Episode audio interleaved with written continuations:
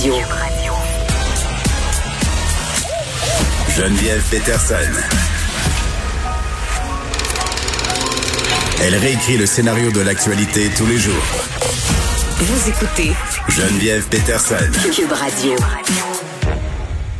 On termine l'émission avec Pierre Nantel. Salut Pierre. Salut Geneviève. Hey, je t'écoutais parler tout à l'heure avec Julie Marcoux, puis tu as utilisé une expression fantastique qui représente parfaitement ce que je veux dire sur les Américains. C'est quoi? Acheter maintenant, payer plus tard. C'est vrai. Ben oui, c'est une belle expression. Tu penses que c'est ça qu'ils font? Ben oui, te... Ben oui, je pense que c'est ça. Parce qu'honnêtement, tu sais, moi, je sais pas ce que c'est quoi ta relation avec les Américains, mais moi, quand même, j'ai une, une relation un peu comme c'est mon vieil ami, j'aimais ça aller là, j'allais en vacances. C'est- tu sais quoi? J'ai encore le rêve américain que j'achète un Mm. peu. Mais aujourd'hui, on les regarde, on fait, voyons donc, c'est pas ça, le rêve américain. Moi, je, Donald Trump, je trouve, on. je trouve que ma, ma, ma relation avec les Américains est à l'image de la relation que j'ai avec certains amis du secondaire. C'est-à-dire, je leur parle encore, on n'a plus grand-chose en commun, mais il y a quelque chose qui fait que je reste attachée.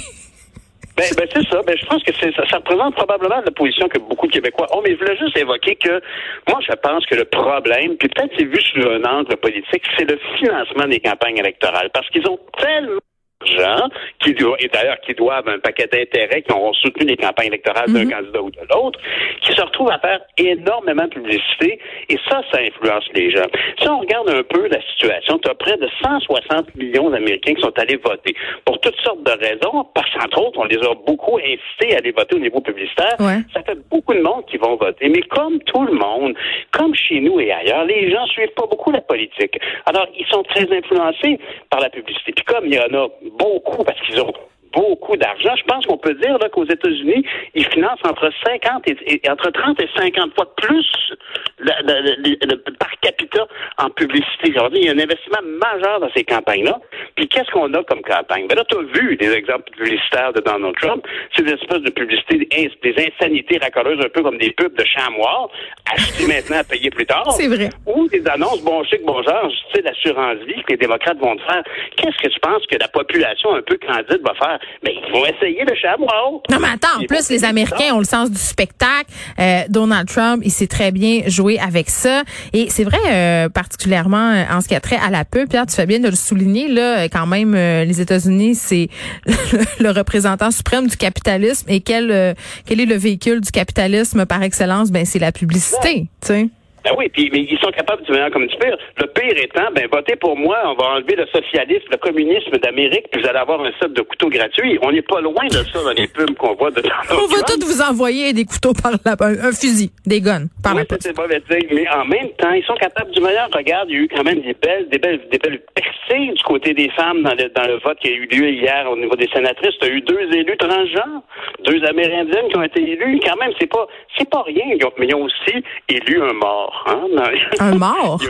Oui, il y a un Hein? sénateur qui s'est présenté, qui est mort avant la campagne, puis ils l'ont maintenu sur le ballot. Mais qu'est-ce qui se passe? Ils ont voté pour lui, puis c'est le parti qui va trouver un remplaçant. Mais le système électoral américain, c'est fascinant. Ça donne lieu à toutes sortes d'incongruités comme ça. Et là, évidemment, on va suivre ça comme un, une espèce de soap malsain, là, parce que là, Donald Trump euh, a annoncé euh, qu'il allait faire des siennes. Il va faire ce qu'il fait le mieux, c'est-à-dire euh, faire des procès.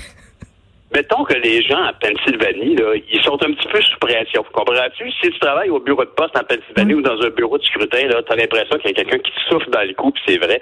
Ceci dit, bon, ça, se peut qu'on s'en sorte avant ça. Ça se peut que euh, Joe Biden accumule assez de- d'électeurs, de, grands électeurs, avant qu'on ait besoin de, de déterminer ce qui se passe en Pennsylvanie. Mais c'est quand même, moi, je trouve en tout cas que on, on regarde ce qui se passe aux États-Unis. Rappelle-toi l'impact de la pub.